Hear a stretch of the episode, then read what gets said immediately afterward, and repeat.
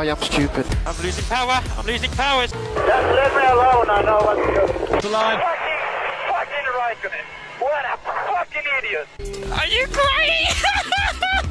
No more radio. The rest of the race. Smooth operator. Smooth operation.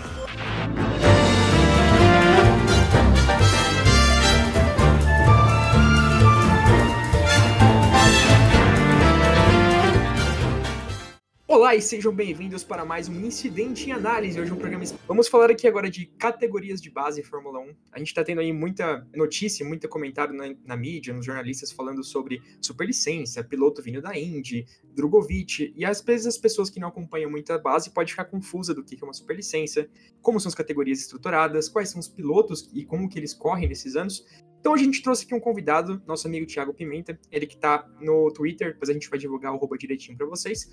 E ele, a gente conheceu ele por meio da nossa thread com o Drogovic, e ele complementou a informação que a gente deu com informações maravilhosas, então a gente combinou aqui agora fazer um episódio com ele. Seja bem-vindo, Thiago. Opa, bom dia, boa tarde, boa noite, obrigado aqui pelo convite. É o primeiro podcast sobre Fórmula 1 que eu participo de algo assim, então um pouquinho nervoso, espero dar as melhores informações possíveis para vocês aí. Você já é de casa, cara. E a Mel, de novo, né? Tem que. Não preciso nem colocar a Mel aqui, nossa especialista em base. A, a, a oráculo da Fórmula 1, né, Mel? Eu, o Marcelo teve aquela corrente uns tempos atrás já. Quem é. Que personagem que vocês parecem? Eu perguntei pro Marcelo ele falou, ah, o Littlefinger. Aí eu falo que eu sou o Littlefinger do Game of Thrones, né? Que era o cara que tinha a visão do, do xadrez, né? Eu sou assim com a Fórmula 1, até eu tento ter a visão do xadrez e geralmente eu acerto, tá, gente? Fiquem de olho. Fiquem Mas de então, olho. vamos falar agora de base. Eu acho que é importante começar aqui é, falando realmente como que um piloto hoje, né? Como que é a escada da Fórmula 1 num piloto que vai começar a carreira, para que sonha em chegar na Fórmula 1, como que ele faria hoje? Ele veria a estrutura na sua frente caso ele começasse agora. Para isso, acho que o Thiago é a melhor pessoa para explicar, então vai daí, cara. Então, antes de tudo, eu vou começar lá do início. Começou a Fórmula 1, uma historinha lá em 1950, em Silverstone, no autódromo. Não, brincadeira, não vamos começar, não. Então, tanto assim.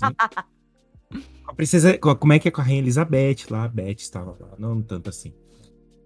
O sistema criado pela Fórmula 1 atualmente, né? Eles criaram isso a partir de 2016, 2017, foi criando as categorias, e atualmente tá assim.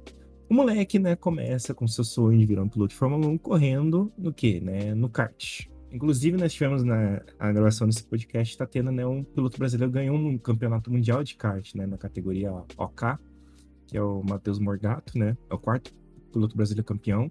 Então já tá bem na. Já tá bem. Que já ganha pontos na superlicença. Quem começa no kart, você já ganha um. Dependendo da, da categoria, nós ganha de 1 a 3 pontos. Né? No caso, ele já tem 3 pontinhos na superlicença. Depois disso, os pilotos sobem para as chamadas F4, que são as categorias nacionais. É, que temos aqui no Brasil, né? Começou esse ano também, F4 brasileira, com 16 pilotos.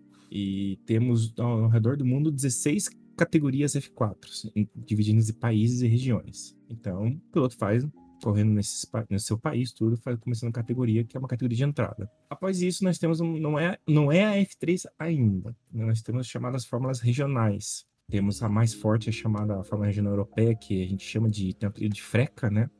Com o Dudu Barrichello e o Bortoleto estão correndo esse ano. Temos nas Américas, na Ásia, no Japão, e temos uma nova que ainda não abriu, que vai ser na Índia, exclusiva na Índia. Não sei porquê, mas vai. Provavelmente porque o mercado indiano tem muito dinheiro e, e para abrir um espaço também para pilotos asiáticos correrem mais perto, né? Exatamente. Tipo, ah, é poderem usar aquele autódromo lá abandonado de boot que é ruim pra caramba pra pilotar lá. Esse detalhe. É um detalhe, outro detalhe muito legal que nós tivemos, né, a primeira campeã pilota de uma categoria chancelada da FIA, né, que é a, a Miki Koyama foi a campeã da Fórmula Regional Japonesa. Foi aconteceu acho umas duas, mais uma semana, duas semanas atrás. E ela dominou a categoria, né? Que também já correu na WC. Então, na Fórmula Regional, ele entra, digamos, no circo da Fórmula 1, que é correndo com a F3, que muita gente já conhece. Temos o, é, o Caio Collet atualmente, né? Que ganhou corridas né, esse ano. Depois disso, sobe para a Fórmula 2, o nosso querido Drogovic campeão. E aí, se rolar uma porta aberta, uma certa bufunfa, gaita, graninha, verdinha, patrocínio, dependendo do, do, do, né, de quem é, ele consegue entrar na Fórmula 1, né?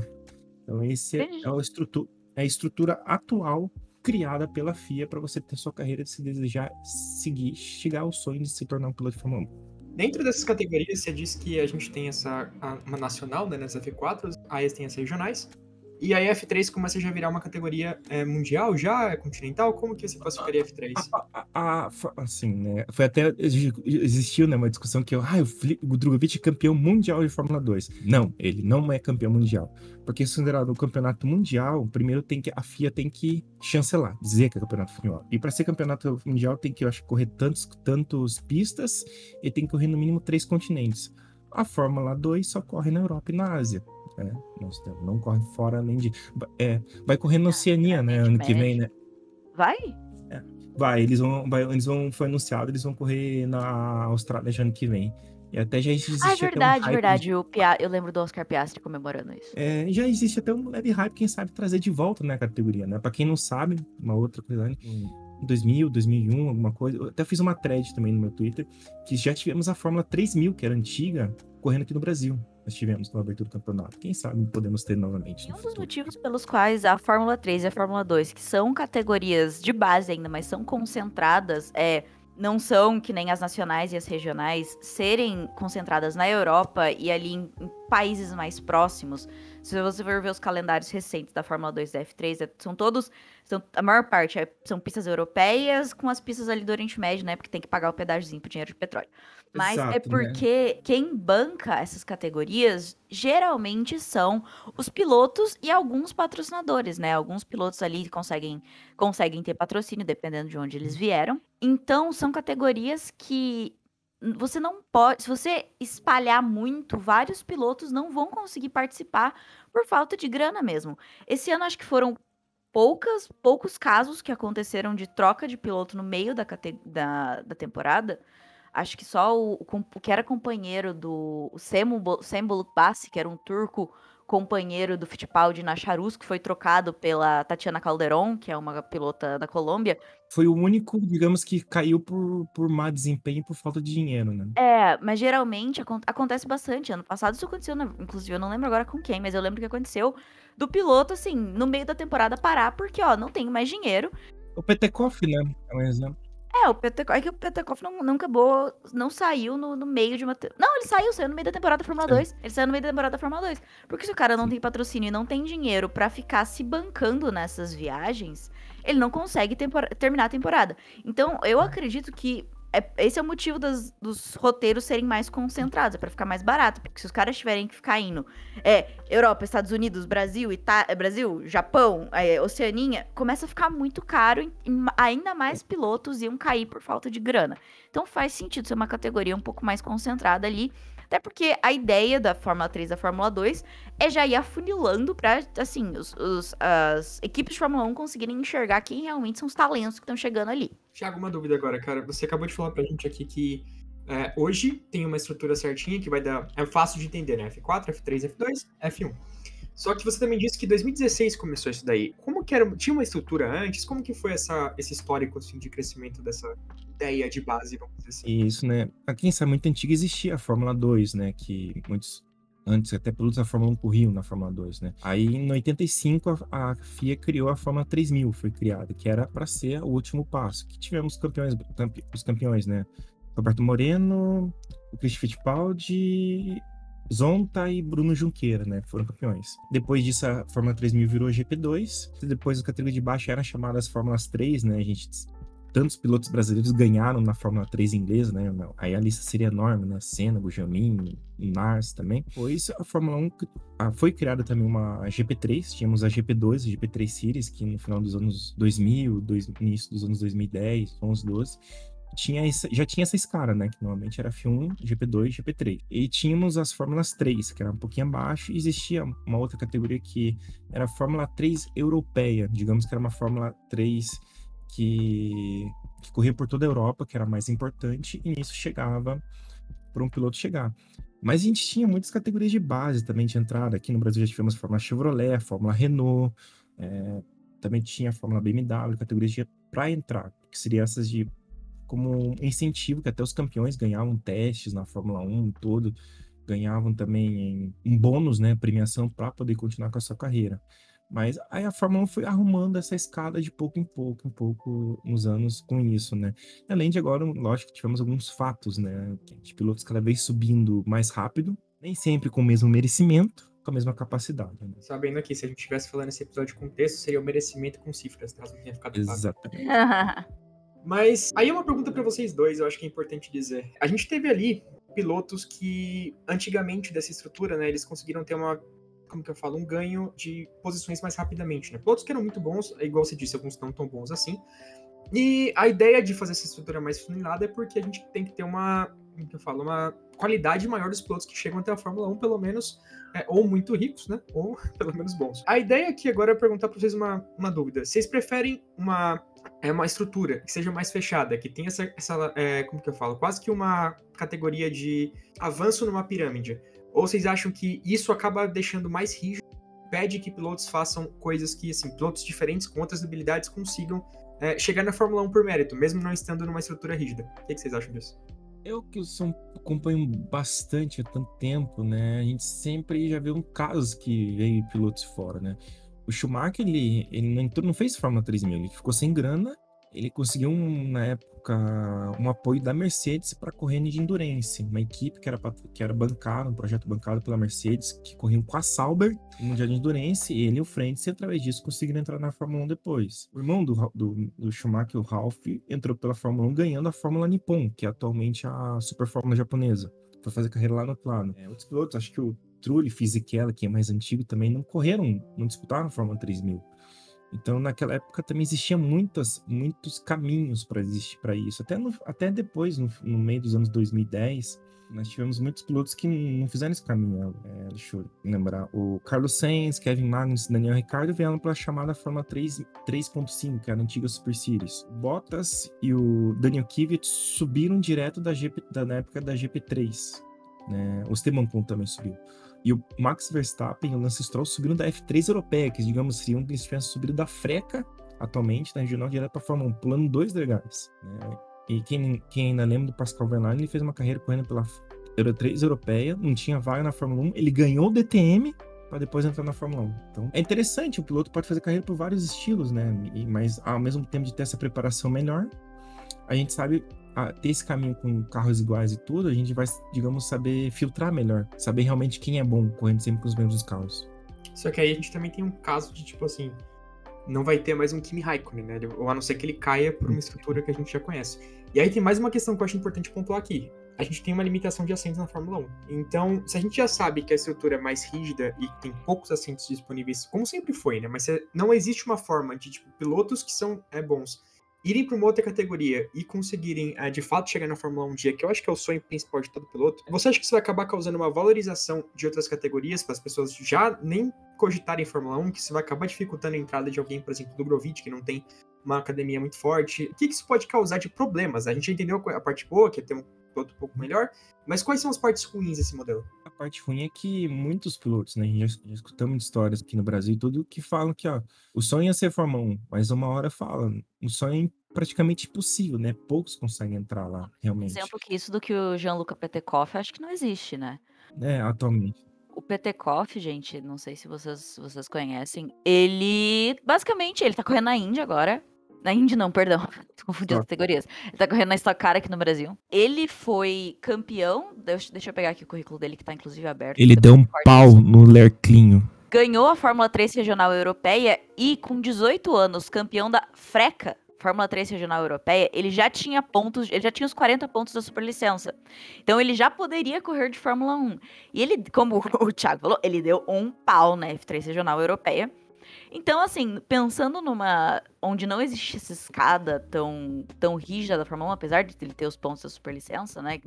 É, é muito difícil hoje, por ter essa escada tão rígida e por ter tão poucos assentos, as equipes pegarem, esse, darem esse, esse gamble em um piloto tão jovem.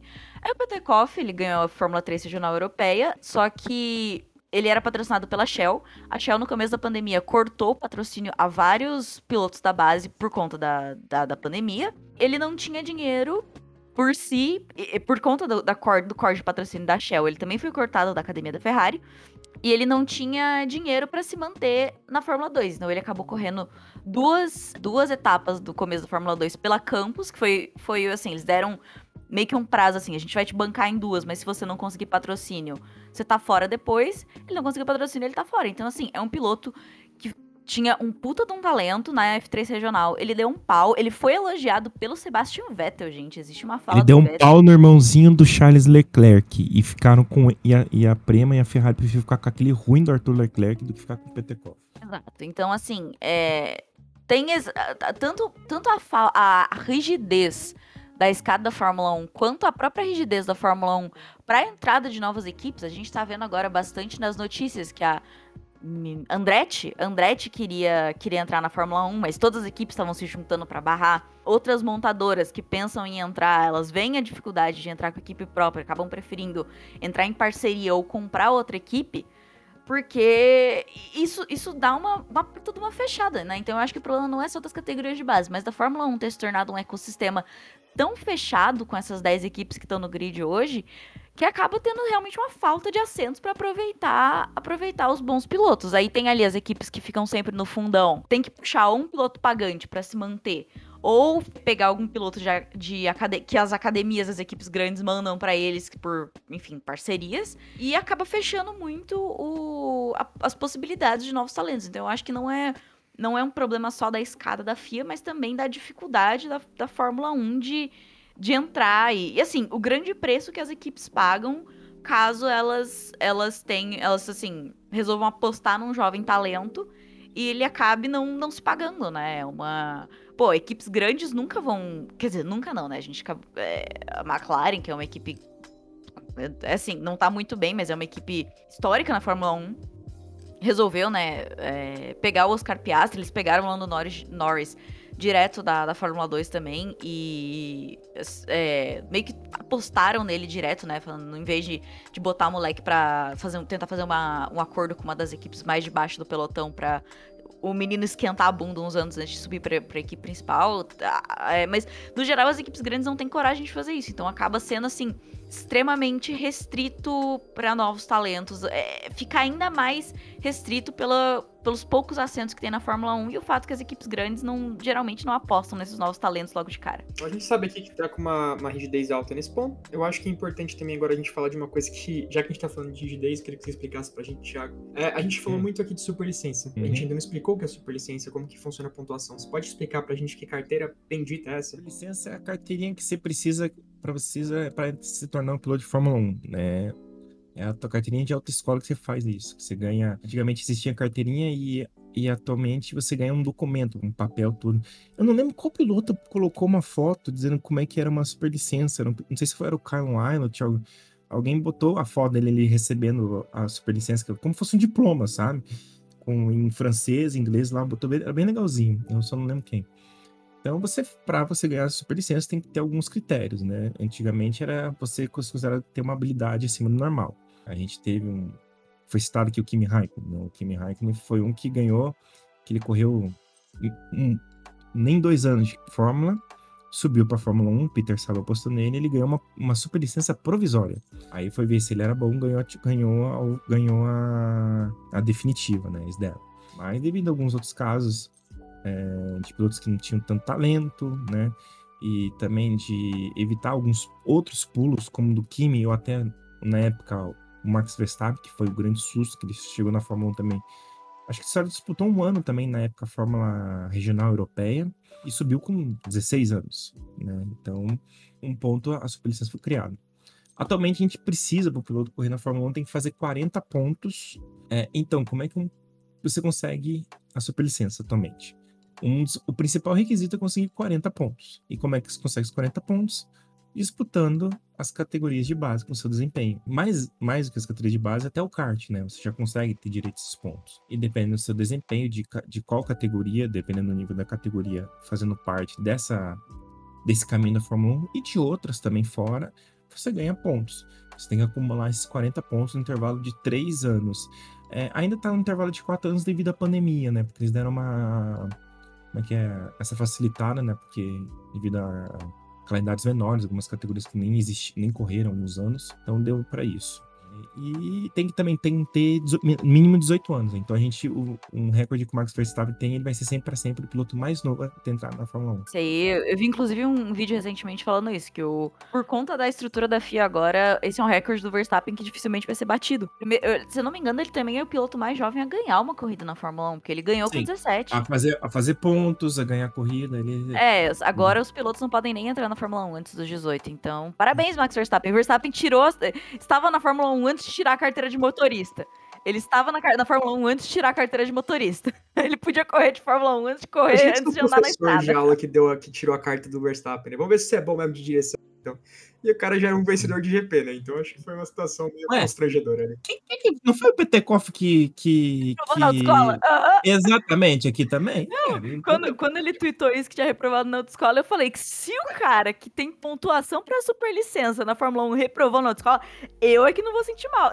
Eu que não vou me sentir mal de não ter passado de primeira. Isso aí, inclusive o Leclerc falando, né? Que ele tava bem nervoso na hora de fazer a dele, porque senão imagina o que, que ele ia passar de, de piadas, né? Mas ele passou também, infelizmente. a- O único meme até agora é o PTCO. Mas e agora, uma coisa aqui, pra contextualizar vocês. O Thiago aqui disse que é 40 pontos pra conseguir pegar a superlicença. A F2, por exemplo, uma categoria que, caso seja campeão, segundo ou terceiro, já te garante 40 pontos.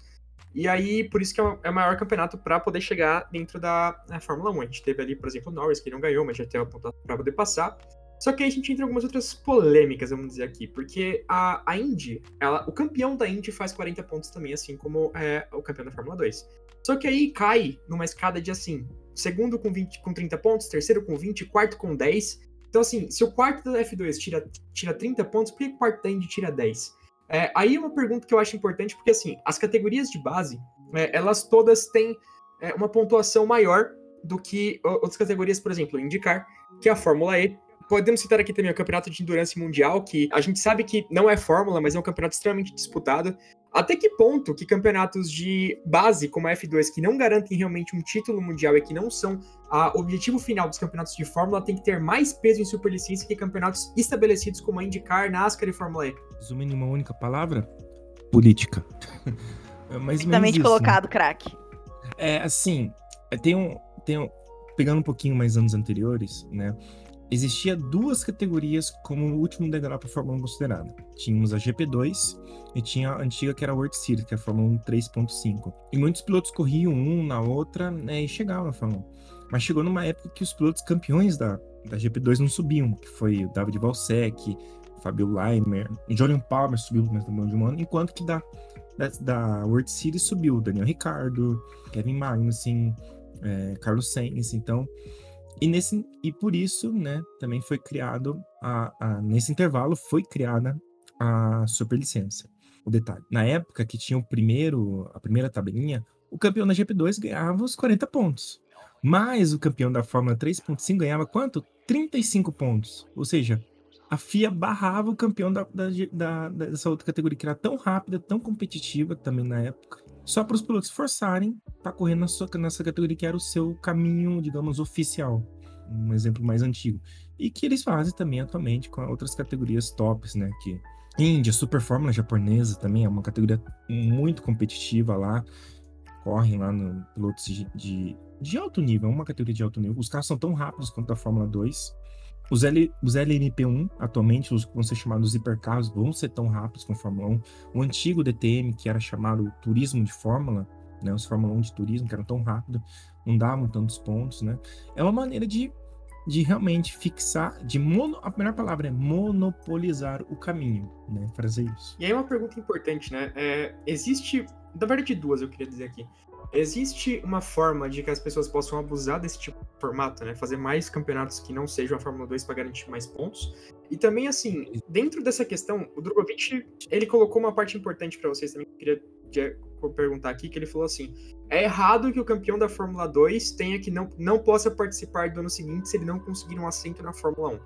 Aí eu vim perguntar para vocês também junto com isso, é, até que ponto que a Fórmula 2 deveria se pode começar a ser considerado uma competição válida, entende? Não tô falando que não é válido correr, mas teoricamente uma categoria de base.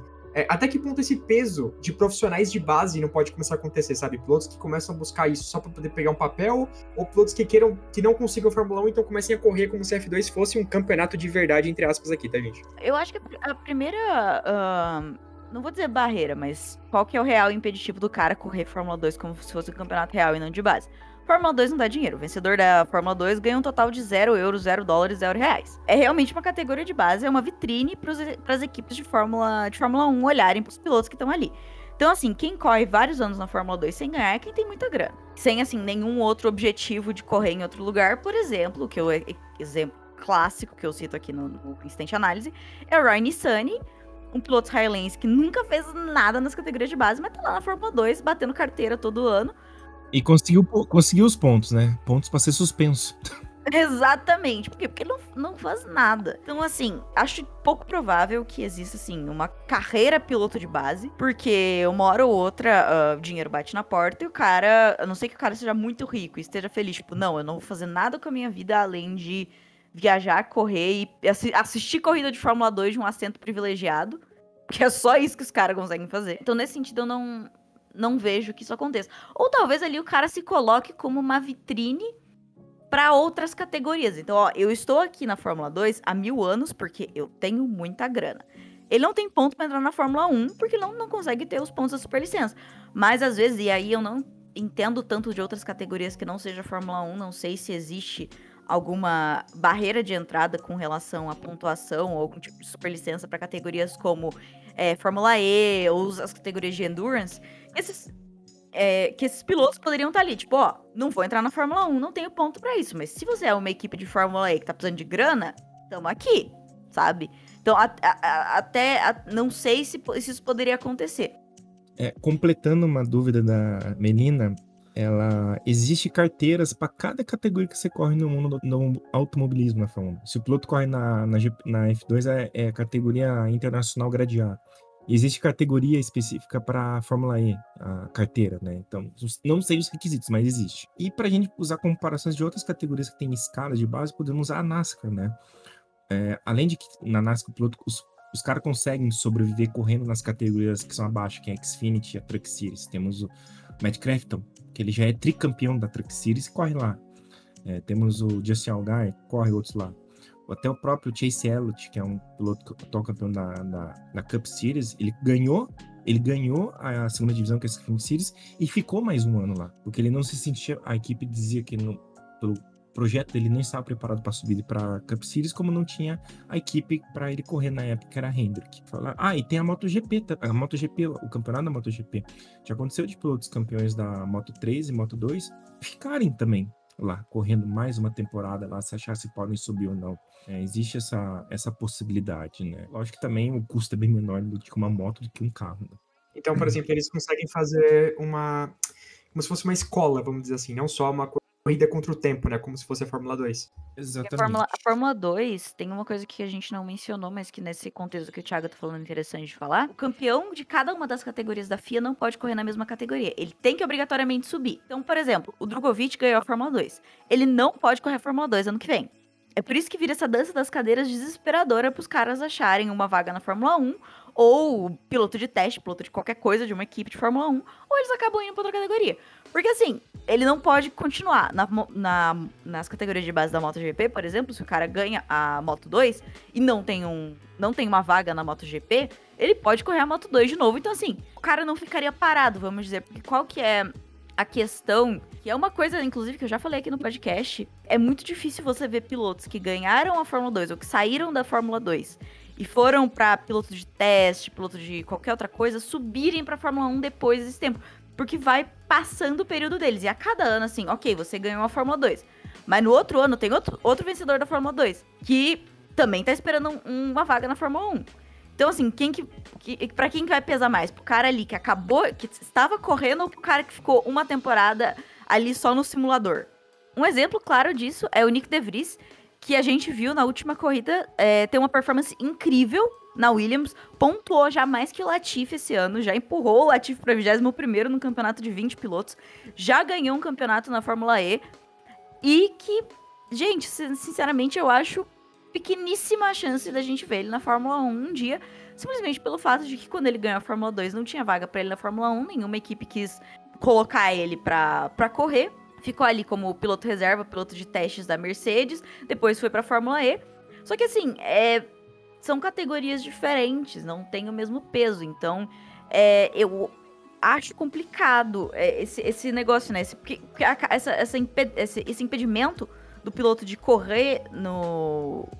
Na, na mesma categoria que ele ganhou nessa escada da FIA, acaba sendo uma data de validade, uma corrida contra o tempo do piloto. Porque se ele saiu da Fórmula 2, não entrou direto na Fórmula 1, ele hum, dificilmente vai ter uma chance de entrar, porque a cada ano tem um novo campeão da Fórmula 2 que tá ali desesperado por uma vaga na Fórmula 1. Tudo isso pra perder a vaga pro Huckenberg. Exatamente. A gente, tem, a gente tem um exemplo clássico, né, que é mais antigo, que é o Bruno Junqueira. Ele foi campeão na F3000. E ele disputou literalmente o vestibular com o Button para ser piloto na Williams na época. É lógico que também rolou um pouco de politicagem, né? O Button, é, eu acho que ele era campeão da Fórmula 3 inglesa que tava vindo, ou seja, uma categoria mais abaixo. Escolhe, a Williams acabou escolhendo o Button. O Junqueira não tinha mais o que fazer, não conseguiu mais a carreira na, na, na, na Fórmula 1 e foi pra Indy. Foi lá correr na Indy, ganhou corrida, foi vice-campeão do, na época do Bordello lá e tudo mais. Fez uma, uma ótima carreira na Indy. E o que eu disse agora sobre o abuso, só pra encerrar essa questão, sobre, por exemplo, o caso mais clássico que eu tenho aqui em cabeça agora, que é o Pedro Fittipaldi, né? Que ele abusou um pouco ali do sistema de superlicença pra ganhar pontos em outras categorias, principalmente por causa da pandemia, e que, assim, a gente viu que não deu em nada. Porém, é possível, com a estrutura que eles têm hoje, que isso aconteça. Tipo assim, o cara ficar em segundo ali é, numa Fórmula 2 e conseguir já pegar a licença mesmo sendo campeão, ou até mesmo na Fórmula 3, começar a buscar ali campeonatos extras. O calendário da Fórmula. Sim. Existe essa possibilidade, isso que eu quero chegar. Existe. Temos dois campeonatos famosinhos que temos aqui, no, que eles correm, no, digamos, no período de férias nosso, né? Que é janeiro, fevereiro, tudo. Um é a Toyota Series, que ocorre na Nova Zelândia, e temos um chamado MRF Challenge, 2000 Challenge, que é na. Acho que é na Índia, no Oriente Médio, alguém me corrija. Que pilotos correm lá, tem uma pontuação de, da, de, de carteira lá abaixo, e ganham. O Igor Fá ganhou lá, Jamie Cherry ganhou essa MRF 2000, se não me engano, Lando Norris também. E até muita gente tava dizendo, ah, se o, o- se o Colton Herta, que realmente quisesse o Colton Herta, chegar na, na Fórmula 1 faltando, faltando, sei lá, tá faltando 8, 6 pontos, pessoal falando que, imagina, um piloto da Indy, vencedor da Indy, já ganhou 7 pontos na Indy, tendo que disputar uma categoria escola na Toyota Series para completar os pontos da carteira na Fórmula 1. Imagina que absurdo, né? É, um, é, uma, é possível fazer isso, mas ao mesmo tempo é um pouco absurdo.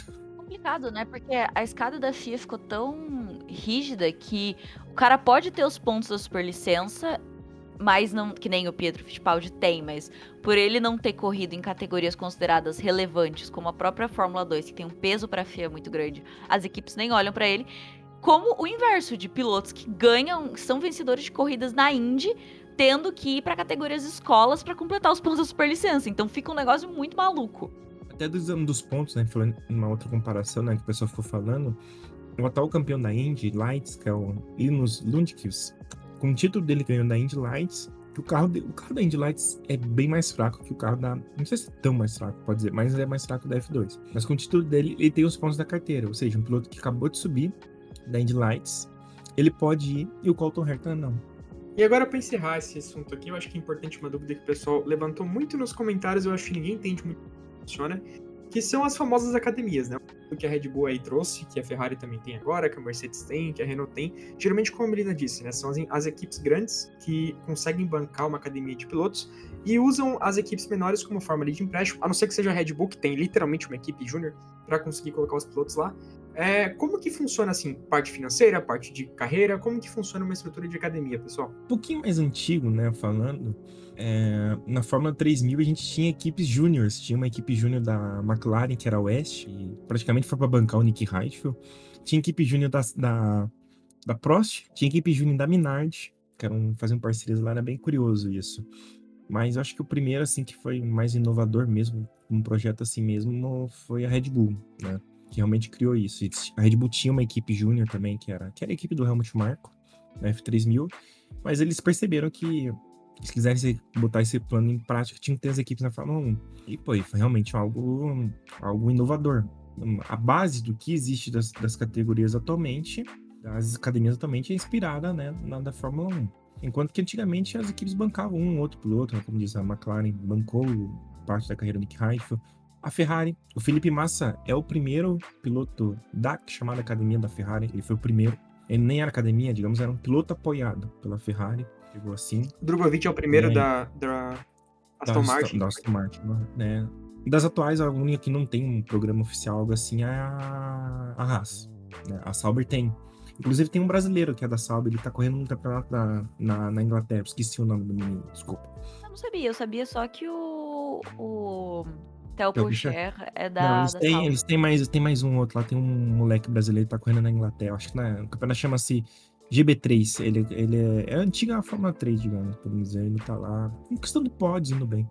Ah, voltando, né? A Red Bull criou esse modelo atual, né? Das equipes chamarem vários pilotos e vão realocando de acordo com o seu projeto, né? Até. Enquanto que antigamente era mais ou menos apoiar um piloto em si. O Hamilton é um, é um bom exemplo, né? A, a McLaren bancou ele, né? Bancou ele até levar a Fórmula 1. Aí não, não era exatamente numa academia de pilotos da, da pilotos que a McLaren existia, mas sim um piloto que, que foi bancado por eles. a Mercedes fez com, o Schumacher, por exemplo, né? Não existia uma academia de pilotos da Mercedes.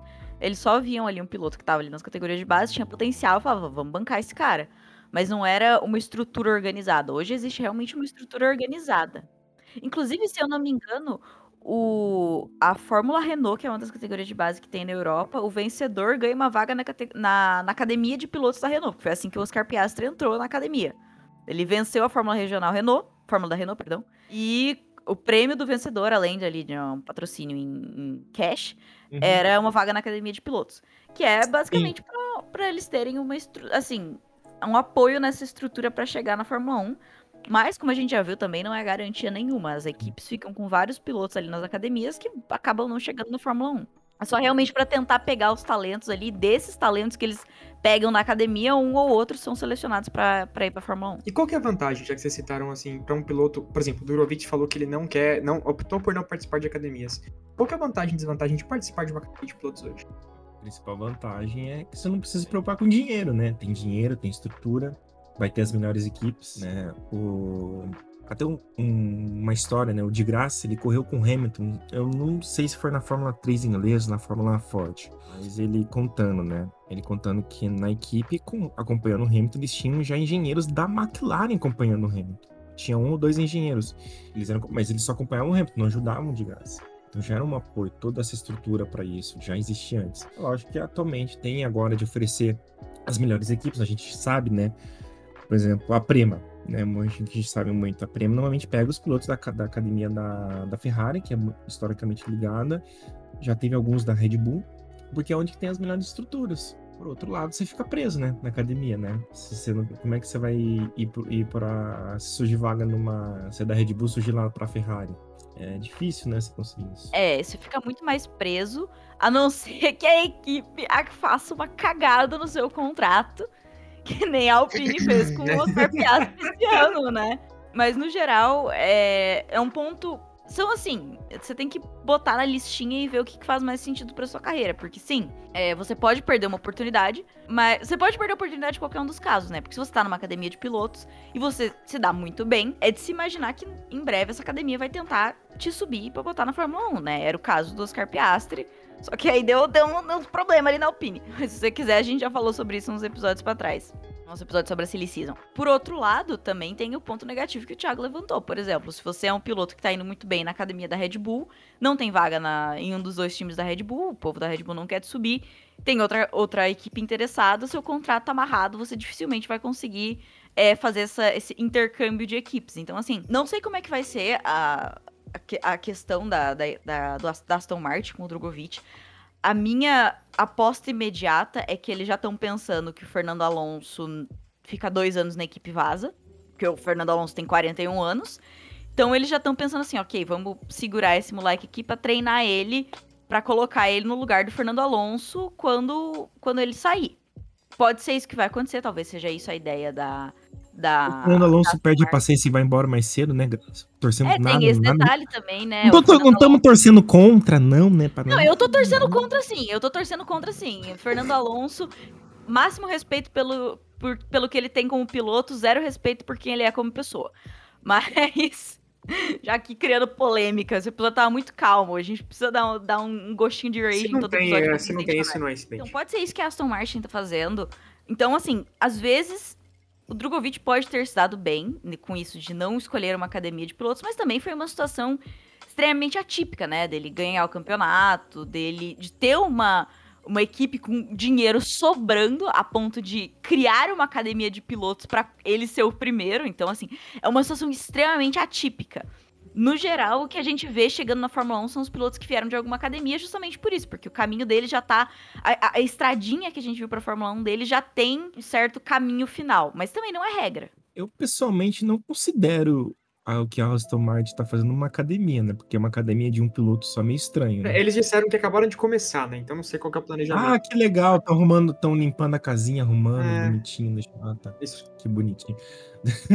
Ah, então, mas é, o bom que o Drogovic tendo, sendo esse primeiro, né? Se vai dar certo tudo, ele pelo menos tem a maior atenção para isso, mas ter uma maior atenção, né? Da, da Aston Martin cuidando dele em relação a isso. Ah, de um pilotos que foram. Tá um contrato muito amarrado, não conseguiu subir para a Fórmula 1, né? Dentre os vários da Red Bull, né, que estão presos, temos o é, temos o Gasly atualmente que está como prisioneiro, né, como refém, né, da equipe, né? E outro mais antigo é o Sebastian Buemi. Era um piloto muito talentoso, nunca foi considerado para a Red Bull, era sempre o eterno reserva e conseguiu criar, né? Teve que reconstruir sua carreira correndo na Fórmula E e na Mundial de Endurance, não é?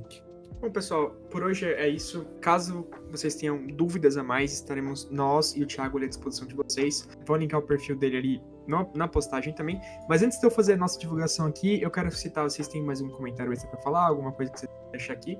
Ou já foi. Uh, gente, espero que vocês tenham, é, com esse grande buzz que a Fórmula 2 ganhou no, no, Brasil esse ano por conta do Drogovic, espero que vocês tenham esclarecido como é que funciona a escada da Fórmula 1, os, os prós e contras dessa escada. A gente levantou vários pontos aqui que são, são na, minha, na minha perspectiva, problemáticos. O principal, eu diria, essa é, desvalorização de categorias muito mais difíceis e rápidas do que a Fórmula 2, como a Indy, em detrimento da escada da FIA, mas enfim, é a situação que a gente tem agora. Espero que vocês tenham entendido.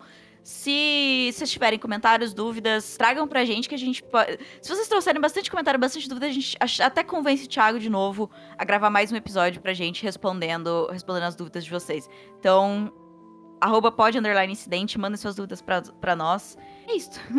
Terminando, obrigado pelo convite novamente. Eu acho que é um, é um assunto que dá para falar muita coisa, né? Tem, bastante, tem coisinhas aqui que a gente poderia complementar, lógico.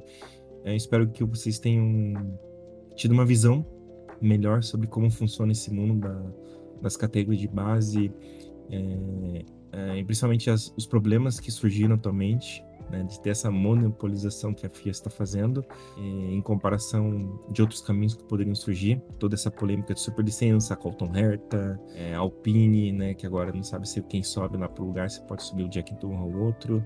Eu espero que tenha dado, contribuído com, com o que eu tinha de conhecimento aqui. Contribuiu sim, cara. Foi um prazer ter você aqui. Mas também, por favor, sigam o Thiago ali, é arroba chilipepperf1. Eu vou deixar escrito depois no nosso é, divulgação no Twitter. Ali fala muita coisa sobre Fórmula 1, é um perfil bem legal. E de vez em quando ele também fala da Loud pelo Valorant. Então, caso vocês também tenham interesse em saber de esportes, tá lá também o perfil. Pô, campeão de Valorant, meu amigo. Eu, campeão de Valorant, eu jogo essa jossa, passo raiva com essa jossa. Gamers de Valorant também sigam o Thiago. Mas eu... E de resto, então, pessoal, até a próxima. Caso a gente também tenha ma né? mais novidades, a gente vai trazendo no perfil para vocês do que vai acontecer. E até a, as próximas novelas. Um abraço para todos. Até os próximos especiais, ah. porque a gente fica sem Fórmula 1 até o primeiro fim de semana de outubro. Valeu! Tchau, gente. Obrigada.